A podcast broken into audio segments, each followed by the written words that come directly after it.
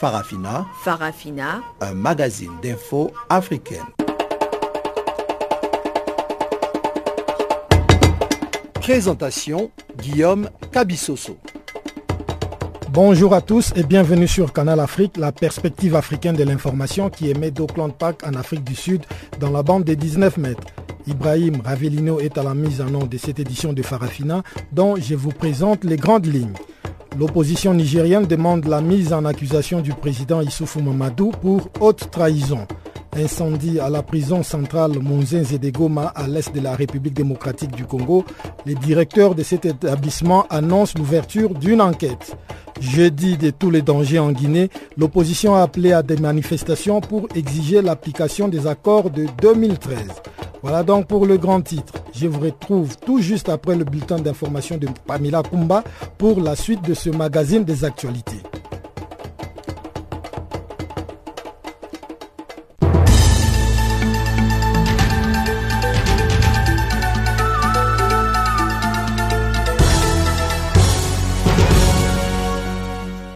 Merci Guillaume, bonjour à tous. Ce bulletin commence au Rwanda. Nous sommes à quelques heures de la fin de la campagne électorale et malgré un écart insolent des moyens de campagne, les trois candidats essaient de convaincre les derniers potentiels électeurs. Le président sortant Paul Kagame n'a pas grand effort à faire, il a simplement étalé un impressionnant arsenal humain et matériel pendant cette campagne à travers les principales régions du pays, tandis que ses deux adversaires, Franck Abineza du Parti démocratique vert et l'indépendant Philippe Mbaïmana, ont à peine pu réunir quelques valeureux citoyens tout au long de leur meeting. Dans le camp présidentiel, le message est clair. Paul Kagame a déjà remporté cette élection prévue le 4 août. Le président candidat a juste exhorté les populations à sortir massivement confirmer leur choix pour la continuité qu'il affirme incarner. Franck Abineza, le candidat des écologistes, compte pour sa part sur le soutien des cultivateurs et des éleveurs. Quant au candidat indépendant Philippe Mpaimana, le contrôle des naissances est son cheval de bataille. Cette campagne électorale a débuté le 14 juillet et s'achèvera mercredi 3 août, soit un jour avant un scrutin présidentiel sans surprise. Et parlons toujours d'élections présidentielles, l'Angola a finalement accepté l'envoi de quatre observateurs de l'Union européenne pour ces élections générales du 23 août. Le gouvernement angolais, qui avait rejeté cette mission le mois dernier, est revenu sur sa position en ouvrant la porte à la venue de quelques observateurs, sans toutefois permettre des exigences des Européens sur la loi électorale nationale. Les élections du 23 août doivent marquer la fin du règne de près de 38 ans du président José Eduardo dos Santos. Joao Lourenço, son dauphin, est à la tête de la liste du mouvement populaire pour la libération de l'Angola au pouvoir depuis l'indépendance en 1975. L'ex-présidente du Malawi est dans le collimateur de la justice de son pays. Les autorités malawites ont émis lundi un mandat d'arrêt contre Joyce Banda. Elle est accusée d'être impliquée dans l'énorme scandale cache-quête de corruption qui avait secoué le Malawi en 2013. James Kadadzera, porte-parole de la police nationale, a déclaré à la presse que les preuves rassemblées par les services fiscaux rendent l'ex-présidente suspecte d'un abus de pouvoir et de blanchiment d'argent dans l'affaire du cash-gate. Il faut rappeler qu'il s'agit de 30 millions de dollars qui avaient disparu des caisses du Malawi et l'enquête a exposé un réseau de dizaines de fonctionnaires, hommes d'affaires et dirigeants politiques. Le mandat d'arrêt délivré contre Joyce Banda est effectif depuis lundi. À l'international, le président américain Donald Trump continue à défrayer la chronique. Il a limogé lundi Anthony Sakamushi, directeur de la communication de la Maison-Blanche. Ce dernier était le troisième directeur à subir les foudres du président Trump, qui en moins de six mois en fonction a déjà eu donc trois directeurs de la communication. Anthony Sakamushi est tombé en disgrâce suite à des déclarations obscènes et injurieuses publiées dans l'hebdomadaire de New Yorker à l'encontre de Reince Prebius, ancien secrétaire général de la Maison-Blanche, et Steve Bannon, conseiller stratégique de Donald Trump. Ce nouveau limogeage intervient après un cuisant échec de Donald Trump à sursoir la loi sur l'assurance maladie de Barack Obama. À cela s'ajoute une nouvelle preuve que le président américain a dicté à son fils ce qu'il devait dire sur le dossier russe. Selon le Washington Post, le récit livré en juillet dernier par Donald Trump Jr., faisant état de sa rencontre avec une avocate russe en 2016, en pleine campagne électorale, aurait joué en faveur de l'actuel président, car l'avocate était en possession d'informations potentiellement compromettantes sur Hillary Clinton. Et on termine ce bulletin avec la crise de l'immigration. Quelques 200 personnes ont tenté ce mardi à l'aube de forcer la haute clôture frontalière entre le Maroc et l'Espagne. 73 migrants subsahariens ont réussi à entrer à Ceuta. 18 personnes ont été légèrement blessées, dont 15 migrants et 3 gardes civils, selon un porte-parole de la préfecture de police espagnole. Il faut rappeler qu'en février dernier, 850 migrants avaient réussi à franchir Ceuta en seulement quatre jours, bravant la double clôture grillagée de 8 km de long, rehaussée de 3 à 6 mètres en 2005.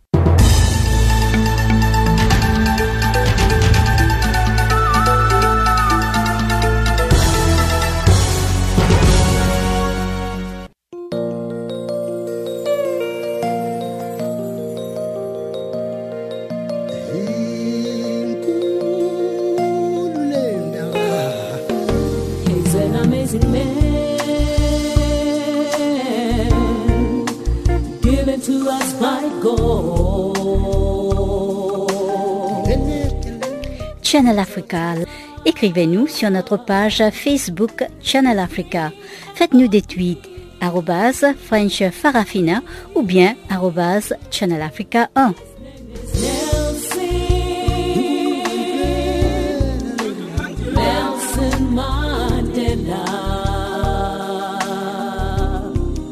all these people, Rainbow Nation. Chers auditeurs de Canal Afrique, bonjour à tous. Nous ouvrons ces magazines des actualités par le Niger où l'opposition demande une mise en accusation du président de la République pour haute trahison. Issoufou Mamadou a en effet décidé de reporter par arrêt la tenue d'une législative partielle à Maradi suite au décès d'un député alors même que la tenue de cette élection est une exigence de la Cour constitutionnelle. Précision avec notre correspondant à Niamey, Abdul Razak Idrissa. L'argument qu'avance l'opposition politique regroupée au sein du Front pour la restauration de la démocratie et la défense de la République pour réclamer cette mise en accusation du président pour haute trahison est un arrêt de la Cour constitutionnelle en date du 7 mars dernier qui demandait au président Issoufou Mahamadou de convoquer au plus tard deux mois après le dit arrêt le collège électoral pour une élection législative partielle à Maradi après le décès d'un député de la dite circonscription. Le président Issoufou a certes signé le décret de convocation dans le temps et l'élection devait se tenir le 30 juillet dernier, mais il s'est par la suite ravisé en signant un autre décret pour reporter à une date ultérieure la tenue de la dite élection. Pour l'opposition, cela est un refus manifeste d'obtempérer à un arrêt de la Cour constitutionnelle, ce qui constitue un crime de haute trahison au sens de l'article 42 de la Constitution nigérienne. Amadou Jibo Ali Dimax, président de la coalition des partis de l'opposition. Cette antinomie du dire je convoque une première fois, puis j'annule la convocation par la suite, traduit un refus d'obtempérer à l'arrêt de la Cour constitutionnelle. Issoufou Mahamadou vient de commettre un acte de haute trahison. Il incombe dès lors aux institutions de la République chargées de la mise en œuvre de sa destitution à prendre avec courage et dignité leur responsabilité. Selon la constitution du Niger, lorsque le président de la République est reconnu coupable de crimes de haute trahison, il est déchu de ses fonctions. La déchéance est constatée par la Cour constitutionnelle au terme de la procédure devant la Haute Cour de justice. La mise en accusation du président de la République est votée par un scrutin public à la majorité des deux tiers des membres de l'Assemblée nationale, une majorité dont l'opposition actuelle est loin de détenir avec seulement 32 députés sur les 171 que compte le Parlement.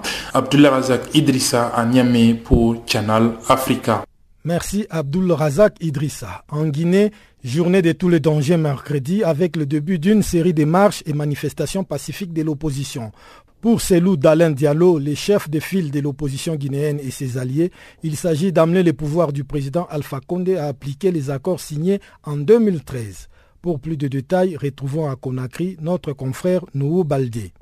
Il faut dire déjà que l'opposition organisait des meetings euh, depuis un certain temps. Il y en a eu quatre. Euh, un meeting à Kaloum, un meeting à Matoto, à Ratoma, puis à Kabelen dans la préfecture donc euh, de Dubreka. Et demain, c'est la marche, disons, qui commence, parce que demain le 2, ils, auront une marche entre Koza et Dixil. Ensuite, euh, le 9, puis le 16. L'opposition dit organiser ces meetings et ces marches pour dénoncer le refus du gouvernement d'appliquer les accords politiques du 12 octobre 2016. Ces accords politiques prévoyaient, entre autres, euh, le dédommagement des victimes de pillages, et la justice pour euh, les victimes humaines et surtout, surtout l'organisation des élections locales. Il était prévu euh, que ces élections aient lieu en février passé. Donc, les accords n'ont pas été appliqués et l'opposition tient que coûte à, à mettre la pression sur le gouvernement. Déjà, disons que ça avait commencé à payer puisque le président de la République a publié hier un communiqué qui disait que le président de la République a reçu euh, un certain nombre euh, de responsables euh, publics auxquels le chef de l'État aurait demandé d'aller rapidement à l'application des accords. Selon ce communiqué, le président aurait donné des instructions fermes au ministre de l'administration du territoire, qui est aussi le président du cadre du dialogue, de renouer le dialogue, de rencontrer les acteurs et d'aller vers l'application de ces accords.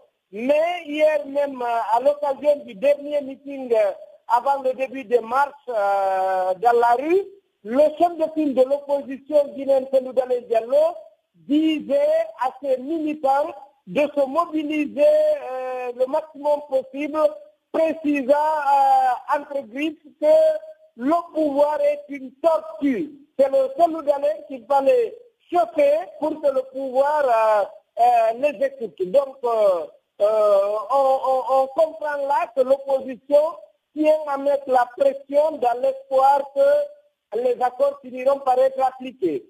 Est-ce que dans le camp du pouvoir, on a donné l'autorisation pour la tenue de ces meetings ou de cette marche? Euh, Oui, dans le cadre, euh, dans, le cas, dans, le cas normal, ce sont les mairies qui donnent les autorisations et en l'occurrence euh, à Dixine et à Ratoma, ce sont des maires issus des rangs de l'opposition qui sont là. Euh, c'est des maires venus de l'UFDG, donc la question ne se posait presque pas, euh, mais nous l'avons posé à ces acteurs qui nous ont, dit, l'article se trouve sur Guinée Matin, que l'autorisation a déjà été donnée et que les, forces de sécurité ont déjà été euh, contactées pour assurer la sécurité de la marche. Et en bref, euh, quels sont ces accords, quels contiennent ces accords de 2013 euh, que l'opposition voudrait voir euh, appliqués par le pouvoir? J'avais rappelé brièvement, il y avait la justice pour les victimes. Beaucoup de personnes ont été tuées lors des manifestations précédentes.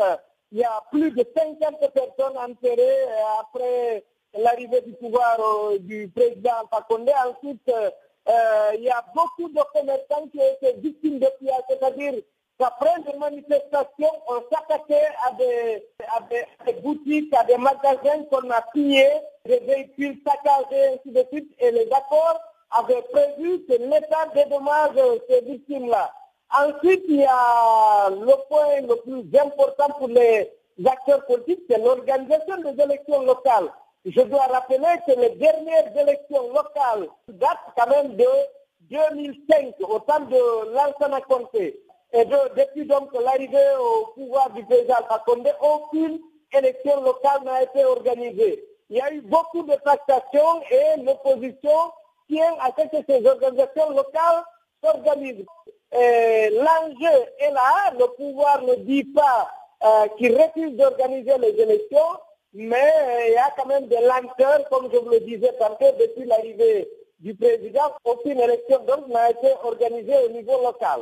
C'était notre confrère Nourou Baldé à partir des Conakry. Crise interburundaise, l'initiative pour la gestion des crises une ONG finlandaise tient depuis lundi des consultations discrètes entre l'opposition et les pouvoirs à Helsinki en Finlande. Au deuxième jour de la rencontre, rien n'a encore filtré, sinon quelques espoirs de voir ressusciter les dialogues entrepris à Arusha en Tanzanie. Abdul Nzeimana, secrétaire exécutif adjoint du Sénared, est au micro de Pamela Kumba. J'entends des gens dire euh, qu'il y aurait euh, une délégation du gouvernement qui s'est déplacé vers Helsinki et que probablement il y aurait certains partenaires de l'opposition, en l'occurrence les gens, certains représentants de la plateforme de l'opposition en exil, le Sénared. Donc euh, c'est vraiment très tôt de dire quoi que ce soit, mais voilà, hein, tout ce qu'on peut euh, dire, euh, c'est que probablement que ces contacts seraient en cours. Ce serait une bonne chose, d'autant plus que euh, la crise, la crise euh, qui traverse le Burundi commence à, je, dirais, à toucher euh, terriblement la population, je veux dire, sur le plan économique, sans oublier nos populations qui souffrent, plus de 400 000, comme vous le savez. Par ailleurs, les, les, les projections disent que euh, avec la fin de l'année, le nombre de réfugiés burundais pourra dépasser le demi-million. Donc, euh, si c'est vérifié qu'il y ait eu un premier contact entre euh, le pouvoir de Bujumbura et l'opposition, ça, ne serait qu'une bonne chose parce qu'il faut apaiser, apaiser les souffrances de ces populations. Il faut faire en sorte que ces Burundais qui sont à gauche, à droite, dans les pays limitrophes ou ceux qui sont partis très loin, suite à la crise que euh, traverse le pays puissent rentrer dans leur propre pays et contribuer à son développement. Alors, euh, on a vu que ces consultations sont initiées par euh, l'initiative pour la gestion des crises. C'est une plateforme que nous ne connaissons pas trop. Est-ce que c'est euh, une nouvelle organisation qui veut essayer de réconcilier les deux parties ou bien elle observe depuis ce problème inter-burundais? Il y a beaucoup d'organisations qui œuvrent dans la matière de médiation, en matière de résolution des conflits dont le CMI. Je dirais que ce n'est pas une nouvelle médiation mais c'est une organisation qui cherche au moins à casser, à briser la glace, donc permettre ce contact, quelle que soit la manière dont ce contact est organisé, mais juste arriver à casser la glace, peut-être pourquoi pas pourquoi pas une action qui pourrait contribuer euh, aux, actions qui sont menées par euh, la médiation sous-régionale conduite par euh, le président Museveni et, et son facilitateur, l'ex-président tanzanien Benjamin. Et avec ce facilitateur, on se souvient que le Sénared était à un moment, un moment en désaccord avec sa posture par rapport euh, au pouvoir en place. Est-ce que le contact est quand même rétabli avec le facilitateur? Le contact a été rétabli avec le facilitateur. Moi-même en personne, je faisais partie d'une délégation qui a rencontré le facilitateur au mois de mai dernier à Dar es Salaam. donc les relations sont, sont vraiment très bonnes entre le Sénared et les facilitateurs. Vous savez, si on peut chercher en concourant vers un objectif, le même objectif, on peut euh, en cours de chemin euh, euh, avoir des points de vue différents. Et ce qui est nécessaire, ce qui est important, c'est d'arriver à arrondir tous ces, tous ces angles-là et continuer pour pouvoir atteindre l'objectif. Donc, je, peux confirmer aujourd'hui que le Sénared et euh, une très bonne intelligence aujourd'hui avec le euh, facilitateur tanzanien, l'ex-président euh, Benjamin William Mkapa. Alors donc c'est une première, une première rencontre sous l'initiative pour la gestion des crises. Quelles sont vos attentes? C'est vrai, vous avez parlé de consultation, mais je suppose que vous avez quand même des attentes à l'issue de, de, cette première rencontre. L'organisation va communiquer là-dessus. C'est là qu'on saura réellement si tout d'abord ce contact, les conditions dans lesquelles ce contact a été organisé et les, attentes des uns et des autres euh, par rapport à ce contact Mais pour aujourd'hui, tout ce que moi, moi, je peux me limiter à dire que l'une des attentes tout à fait naturelles d'un citoyen burundais, euh, c'est que euh, ce conflit prenne fin et à travers les négociations. Parce que, vous savez, quand les gens n'arrivent pas à gérer les problèmes par le dialogue, par des négociations, et des négociations inclusives, parce que jusque-là, on parle seulement, on parle seulement du Sénarède, mais je dois dire que le Sénarède n'est pas l'unique partenaire dans, ce conflit, dans cette crise. Il y, a, il y, a, un bon nombre de partenaires qui doivent tous être associés pour pouvoir permettre au Burundi de retrouver la paix et de s'atteler aux activités de développement comme d'autres peuples de la région. En République démocratique du Congo, une enquête a été ouverte après l'incendie qui s'est déclaré ce mardi à la prison centrale de et de Goma, où tous les bâtiments de la prison pour femmes et mineurs est parti en fumée. Selon les directeurs de cette prison, on ne déplore aucune victime. Patrick Mukendi est au micro de Gisèle Kaimba, notre collaboratrice à l'est de la République démocratique du Congo. C'est à l'issue des enquêtes que nous allons terminer, nous allons déterminer la cause réelle de cet incendie. Il y a maintenant deux heures. Non, ça ne concerne pas l'incendie. Le nombre de détenus ne concerne pas l'incendie. Il n'y a pas, il y a pas aucun cas aucun cas d'évasion. Aucun, aucune. C'est le bâtiment qui est endommagé seulement. Mais aucun cas de. Les pavillons des mineurs et les pavillons des femmes. Les cas d'incendie, nous devons déplorer les cas de cet incendie. Il y a pas, nous déplorons la perte de ces bâtiments que nous venons de perdre. les dossiers les, dossiers, les dossiers, nous les avons récupérés. Tous les dossiers pénitentiaires sont récupérés. Les détenus Ils sont en place. Il n'y a aucun mouvement. Il n'y a aucune évasion des détenus.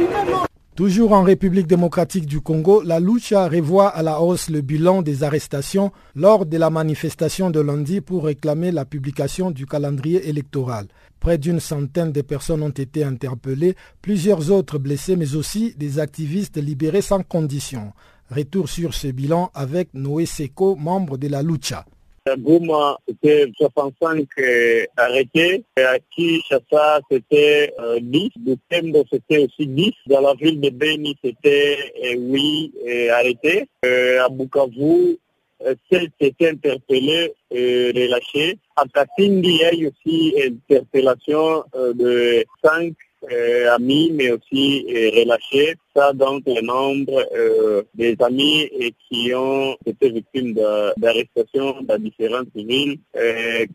dans certaines villes, déjà, les amis sont relâchés. il ne reste que de requérir une précision pour la ville de Kinshasa où jusque-là, on pensait, les amis n'ont pas confirmé donc leur libération jusque-là.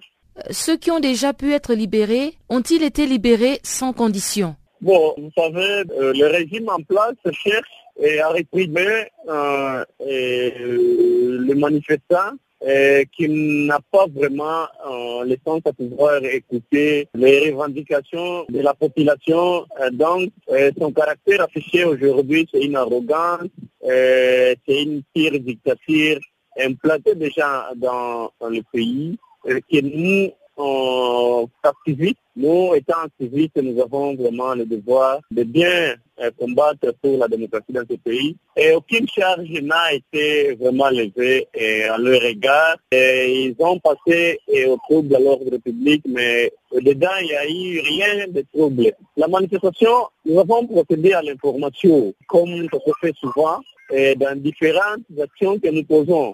Différentes manifestations ont été déjà posées et que nous procédons euh, à l'information. Et dès que l'autorité est compétente acquise de réception euh, de la lettre qui informe sur une éventuelle manifestation, la manifestation se tient euh, normalement. Ça a été le cas pour cette manifestation. On a bien acquis réception de la lettre informant sur la manifestation et que nous, on avait donc le droit de pouvoir euh, faire le terrain donc, mais surpris par toutes ces euh, répressions subies, mais aussi euh, des arrestations arbitrairement euh, commises. Mais nous condamnons euh, sévèrement cette attitude. Euh, qui n'est autre qu'une euh, dictature qu'ils veulent donc euh, implanter dans le pays. Donc les amis sont relâchés et sans autre condition sine qua non.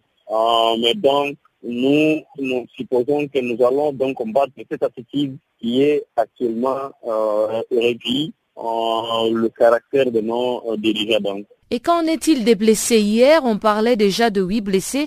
Est-ce que c'est un chiffre qui a augmenté ou baissé? Quelques amis ont connu des blessures euh, légères, mais les camps signalés, les 10 vraiment connaissent de graves blessures et poursuivent de ceux dans des centres euh, sanitaires et appropriés. Euh, donc, jusque-là, on n'a pas connu une situation autre grave que ces blessures et donc nous nous supposons que ça va bien évoluer. Dans un pays où la dictature règne, on se dit être dans une profonde démocratie, mais rien de démocratie ne revit puisque toute attitude qui se manifeste de la part de nos autorités, nous allons jusqu'au bout pour remettre l'ordre dans cette société. Est-ce que vous pensez que votre manifestation a réussi? Est-ce que vous avez pu faire passer le message que vous vouliez véhiculer aux autorités en place? Bon, le message était bien passé puisque c'était question de déposer un mémo à la CENI dans lequel euh, des grands points étaient vraiment euh, comme essentiels. le premier point était euh, d'exiger que le calendrier électoral soit publié, mais aussi le deuxième point était de présenter nos revendications par rapport aux désidératas de la population ou de ce peuple congolais qui veut euh, vraiment voir les élections être organisées euh, d'ici la fin euh, de cette année. Et nous voulons que le monde nous accompagne dans ces combats. Nous nous sommes adressés à l'opinion nationale et internationale. Le message est passé.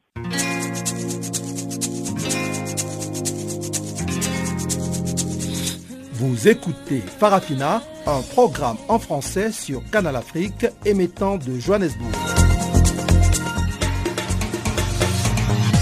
Pour vos réactions à nos émissions, écrivez-nous soit à l'adresse électronique suivante farafina.channelafrica en un seul ou envoyez-nous un SMS au numéro qui suit 00 27 833 81 56 59.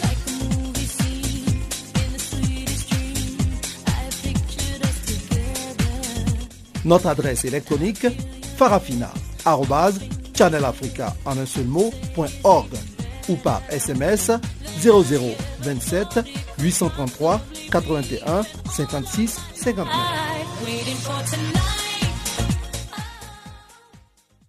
Avec Chanceline Louraco à présent, nous allons jeter un coup d'œil sur ce qui fait l'actualité dans les mondes économiques.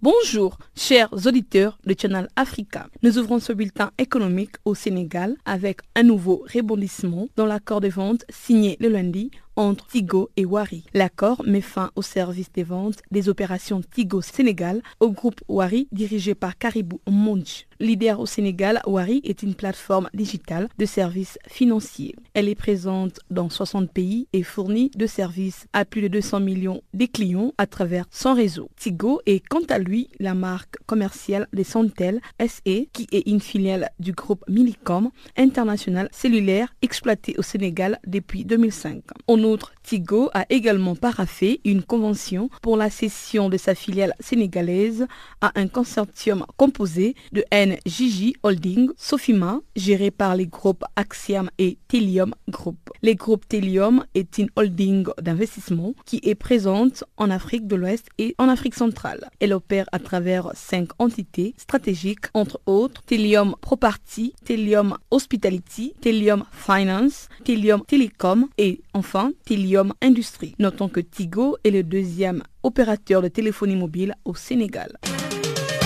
Au Nigeria, en marge d'une conférence internationale organisée le lundi par la Société des pétroleums ingénieurs, le ministre d'État des ressources pétrolières Emmanuel Ibe Kashiku a déclaré qu'il vaut mieux que son pays arrête la production du pétrole brut au lieu de produire à un coût élevé. Les ministres a expliqué que contrairement à d'autres pays qui ont réussi à réduire leurs coûts de production au fil des années, les coûts de production du pétrole brut au Nigeria est toujours élevé. Emmanuel Ibe Kashiku, le ministre des Ressources pétrolières, dit préférer que les pétroles restent inexploités au lieu qu'ils soient traités à un prix qui n'a pas d'essence. En guise des conclusions, les prix du baril des pétroles depuis deux mois a atteint un haut niveau, soit 52,90 dollars.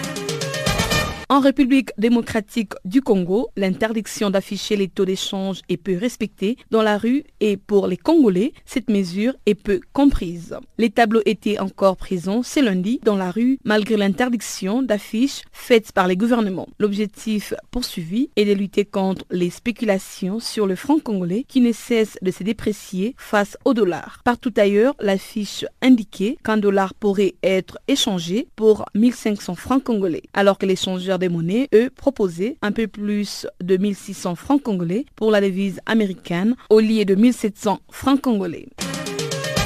En Afrique du Sud, une société internationale de services des commerces et des distributions cotée à la bourse dénommée Bitvest vient d'acquérir les groupes Nunan pour environ 2,7 milliards de rand, soit 208 millions de dollars. L'acquisition indique que l'accord est soumis à l'approbation de la Banque de réserve sud-africaine. Nunan est une société des négociations de services et de distribution qui s'efforce de croître à l'échelle internationale et emploie plus de 13 000 personnes. Elle est basée en Irlande et opère également au Royaume-Uni d'où proviennent 40% de ses revenus. Autre chose à savoir, les modèles d'affaires des Nunan est complémentaire à ces celui des Bitvest et contribuera à améliorer ses services, accroître sa clientèle et soutenir sa croissance internationale grâce à d'autres acquisitions. Notons que la date d'entrée en vigueur de la transaction devrait être le 31 août prochain. Le président de la Banque africaine de développement, Akinumi Adesina, a récemment annoncé la mise en place d'une nouvelle stratégie pour le développement agricole en Afrique. L'objectif de la banque est de veiller à ce que l'Afrique s'est nourrie dans un délai de 10 ans afin de débloquer tous les potentiels de son agriculture. Quant à Akinumi Adesina, l'Afrique dépense actuellement 35 milliards de dollars par an pour l'importation des nourritures. Cela représente 35 milliards de dollars qui devraient être conservés sur les continents. Il s'agit d'un marché que les jeunes peuvent exploiter afin de créer de nouvelles richesses chaque année. Le président de la Banque africaine de développement, Akinumi Adesina, a conclu que l'agriculture ne devrait plus être considérée comme un mode de vie ou un secteur du développement, mais plutôt comme une entreprise de création des richesses. En Guinée équatoriale, c'est depuis deux semaines que les géants mondiaux du, transfert d'argent à l'étranger, Western Union et MoneyGram, ont dû suspendre leurs activités. Et pour faire face à la crise, les autorités ont imposé un plafonnement mensuel des sorties d'argent. Selon un arrêté gouvernemental du 28 juin dernier, chaque particulier peut envoyer jusqu'à 1 million de francs CFA, soit environ 1500 euros à l'étranger par mois. Rappelons que la Guinée équatoriale subit la chute des cours du pétrole depuis 2014.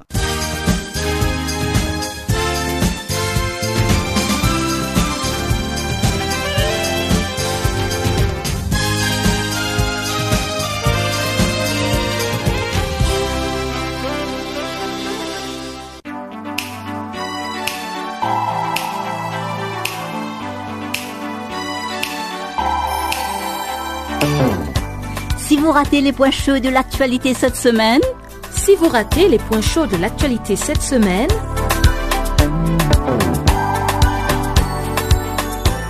eh bien, sans plus tarder, suivez la revue des actualités de la semaine sur Channel Africa.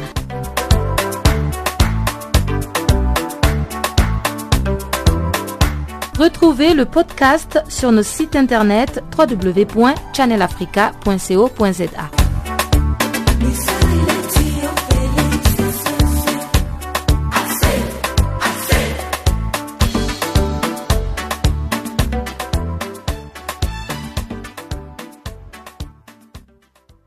Les autorités n'ont pas toujours mis fin aux habits au sud du Soudan. C'est le constat de Human Rights Watch.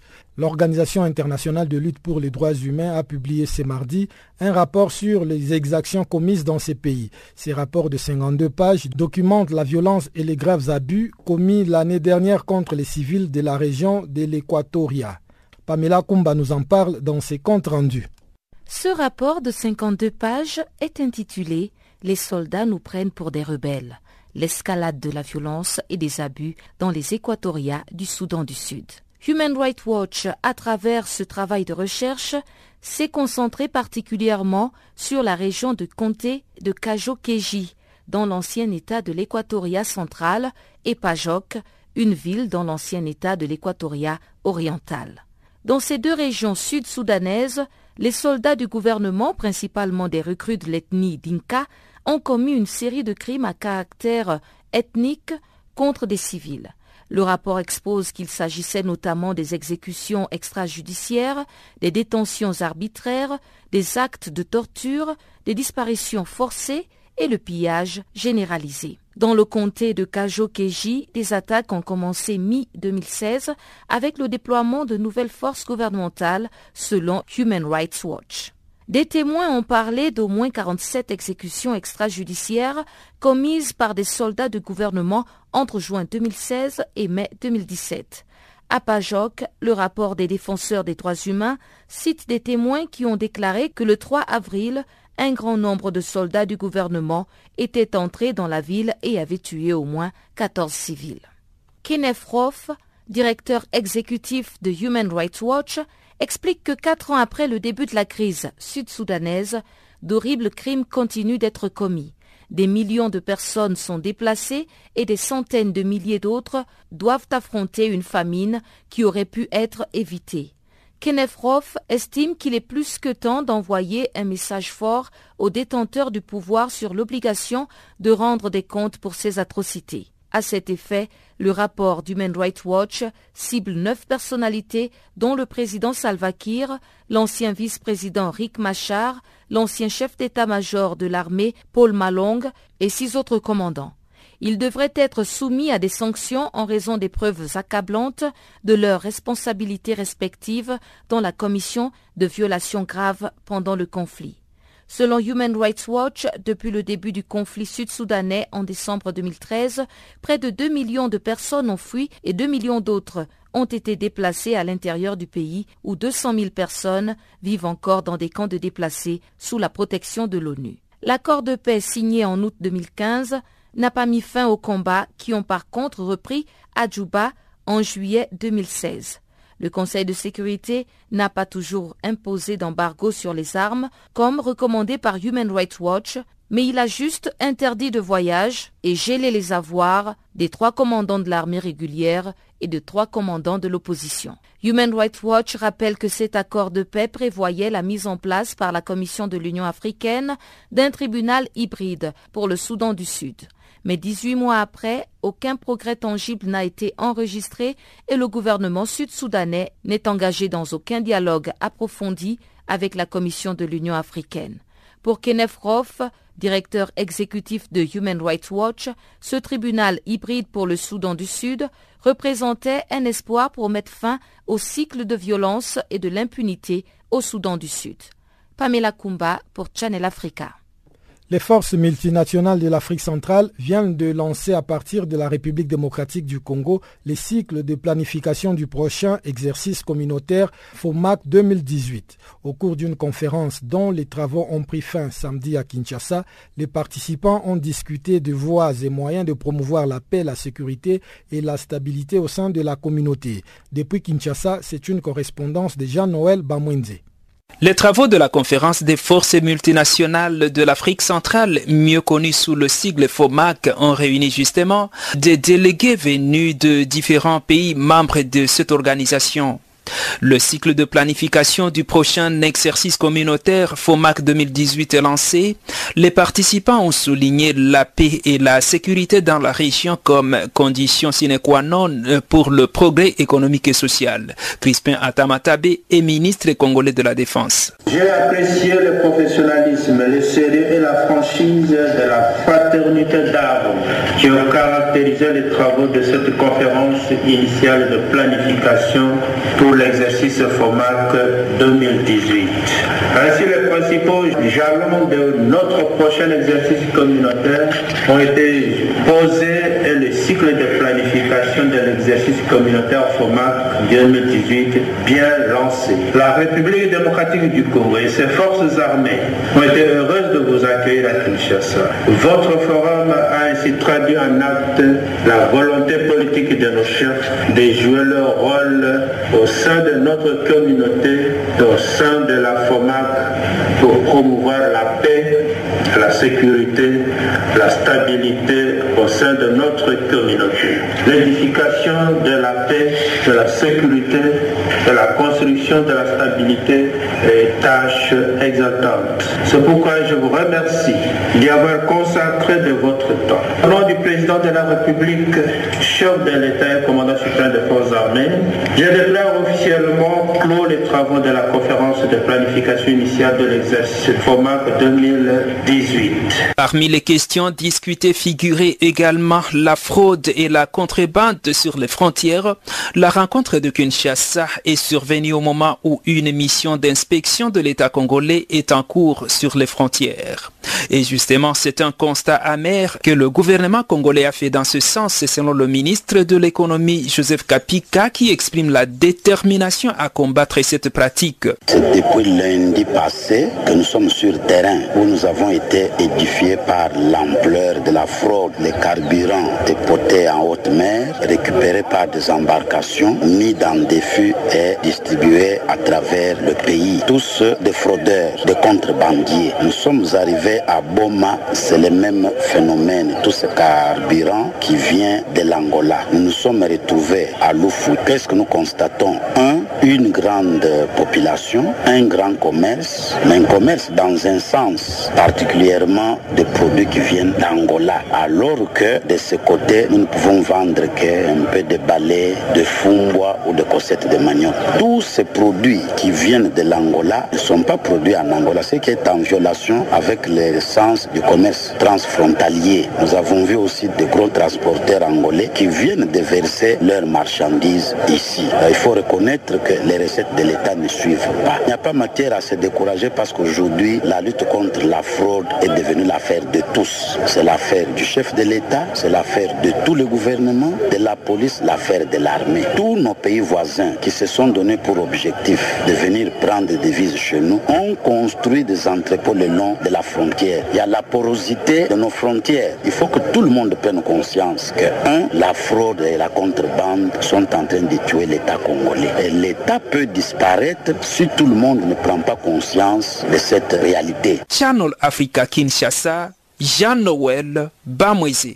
Toujours en République démocratique du Congo, les Fonds des Nations Unies pour l'enfance affirment que les violences dans la région du Kasaï, avec ses 850 000 enfants déplacés, constituent l'une des plus grandes crises au monde. Le détail dans cette mise en perspective de la radio des Nations Unies. 1,4 million de personnes, dont 850 000 enfants, ont été déplacées à cause des vagues de violence qui déchirent la région des Kasaï en République démocratique du Congo, ce qui en fait l'une des plus grandes crises de déplacement dans le monde. C'est ce qu'a affirmé le Fonds des Nations Unies pour l'enfance. Pour le seul mois de juin, 60 000 personnes se seraient nouvellement déplacées. Selon l'UNICEF en RDC, la vie de centaines de milliers d'enfants et de leurs familles a été bouleversée par cette violence brutale. La plupart des personnes déplacées qui ont souvent perdu ou laissé derrière leurs effets personnels vivent dans des familles d'accueil ou chez des proches dans des communautés parmi les plus pauvres du pays. Certaines familles déplacées ont fui dans la brousse à proximité de leur village. Elles survivent dans des cabanes improvisées. Ces familles sont les plus vulnérables et les plus difficiles à atteindre. Elles souffrent du manque de nourriture, d'eau, d'abris adéquats, de soins de santé et de services en assainissement. L'UNICEF et ses partenaires s'activent pour venir en aide à ces familles très vulnérables malgré le climat de grande insécurité. Ils ont mis en œuvre un programme d'aide en espèces pour les personnes déplacées, dont plus de 11 000 ménages ont déjà bénéficié. Ils reçoivent 100 dollars par ménage afin d'acheter des produits de première nécessité. Aussi, les humanitaires s'activent au prépositionnement d'aide sous forme de soins médicaux et nutritionnels, de distribution d'articles ménagers, matériel d'abri, ustensiles de cuisine, seaux d'eau, couvertures, qui devraient bénéficier environ 50 000 foyers dans les mois à venir. Rendons-nous maintenant au Kenya avec cette enquête ouverte par la police suite à l'assassinat d'un responsable chargé de superviser les systèmes informatiques de la commission électorale à moins d'une semaine avant les élections générales du 8 août prochain. Numéro 2 du service informatique de l'IEBC, Nsando était chargé de superviser les systèmes électroniques d'identification des électeurs et des comptages des voix, considérés comme essentiels pour éviter un éventuel tricage du scrutin. Tous les yeux sont maintenant tournés vers ces systèmes électroniques qui avaient failli lors de l'élection de 2013, ce qui avait poussé l'opposition à contester devant la Cour suprême en vain la victoire dès le premier tour d'Ouru Kenyatta. Avant le scrutin du 8 août prochain, l'opposition n'a cessé de mettre en garde contre de possibles fraudes. La commission électorale assure de son côté que la reconnaissance biométrique de 19,6 millions d'inscrits va garantir la régularité de l'élection. Une source proche de l'IEBC a affirmé que Sando avait aidé à corriger certaines failles dans ses systèmes informatiques qui auraient pu permettre de manipuler les décomptes des voix. Il devait également mener lundi un exercice de test du système électronique des votes qui a été repoussé à mercredi après l'annonce de sa mort. Tout en demandant ainsi que la protection de ses membres soit assurée, l'IEBC a réclamé une enquête rapide et minutieuse. Elle s'est également dite consciente de l'inquiétude suscitée par ces décès en vue de l'élection et a assuré être préparée à tout événement imprévu, y compris la possible absence de personnel clé. Sando avait disparu au cours du week-end. L'IEBC avait d'abord fait savoir qu'il avait été aperçu pour la première fois vendredi soir et avait envoyé samedi matin un texto à un collègue suggérant qu'il était conscient et parfaitement informé de son itinéraire du jour. Un employé de la mort a expliqué que son corps avait été amené samedi par la police en compagnie celui d'une femme. Les deux corps qui étaient nus et portaient des traces de torture avaient été jetés dans une forêt à Kiambu en dehors de Nairobi, la capitale. La section kenyane de l'ONG International Commission of Jurists a affirmé dans un communiqué que Sando avait rapporté à la police avant son décès avoir été l'objet de menaces de mort, mais que celle-ci ne lui avait pas accordé de protection rapprochée. La coalition d'opposition NASA a condamné un meurtre d'odieux et s'est dite profondément inquiète de ses possibles implications. L'UEBC est en charge de l'organisation des élections du 8 août prochain où doivent être élus le président, les gouverneurs, députés, sénateurs, élus locaux et représentantes des femmes à l'Assemblée.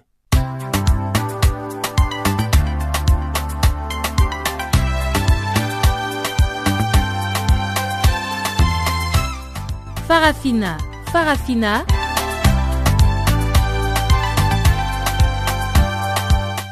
L'actualité panafricaine en français Ah bon? Mais oui, c'est tous les jours de lundi à vendredi 16h GMT. Sur Channel Africa,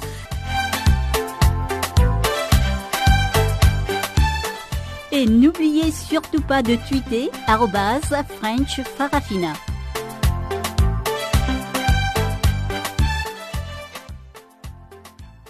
Nous allons en présent céder le micro à Chanceny Louraquois pour la page des sports.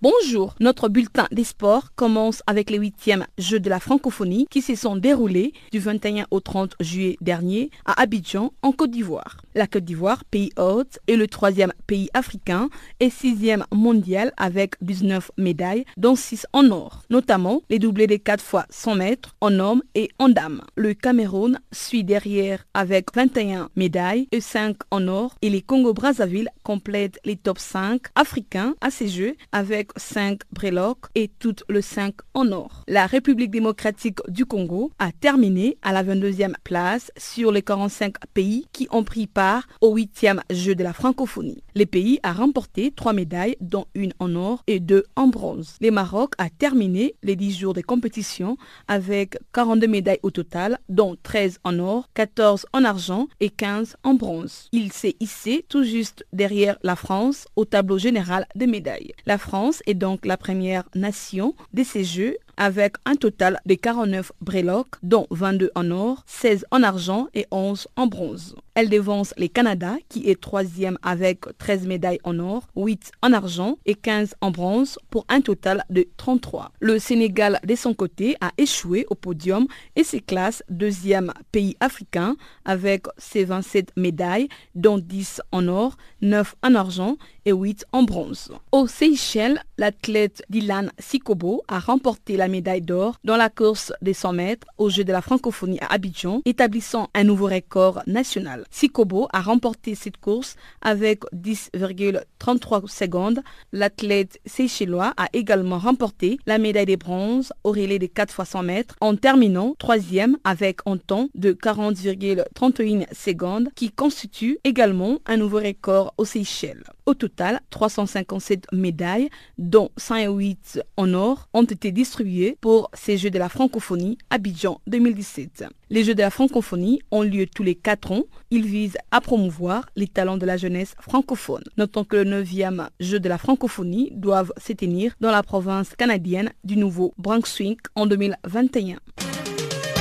Passons à l'organisation des Jeux olympiques de 2024. C'est confirmé, Paris accueillera les Jeux olympiques d'été 2024. Les comités internationaux olympiques a indiqué le lundi que Los Angeles s'était proposé pour l'organisation des Jeux olympiques d'été de 2028, ouvrant de facto la voie à la tenue des Jeux olympiques de 2024 à Paris. En effet, Paris et la cité californienne étaient les deux seules villes encore en lice pour l'organisation des Jeux olympiques de 2024.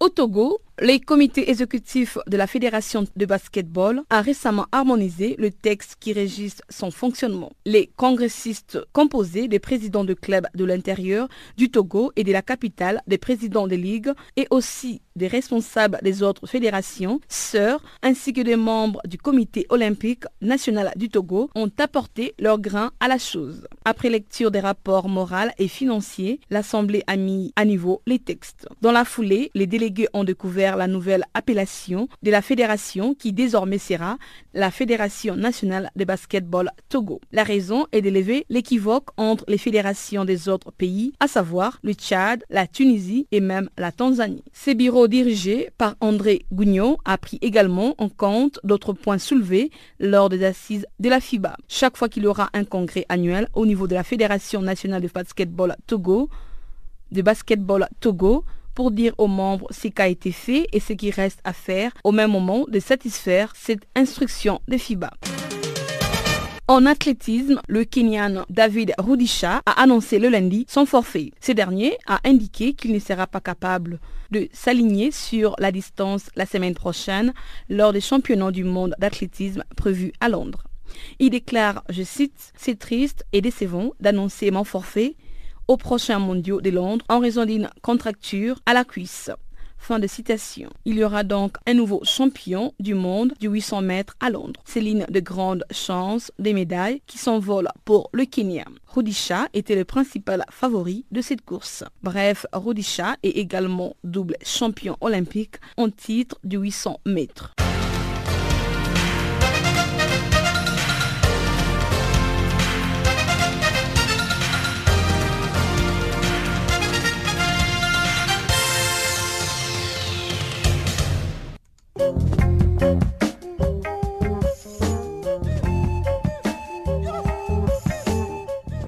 Voilà qui met un point final à cette édition d'information sur Canal Afrique. Guillaume Cabissoso et toute la rédaction du service français vous disent merci pour votre aimable compagnie et vous fixent un nouveau rendez-vous pour demain.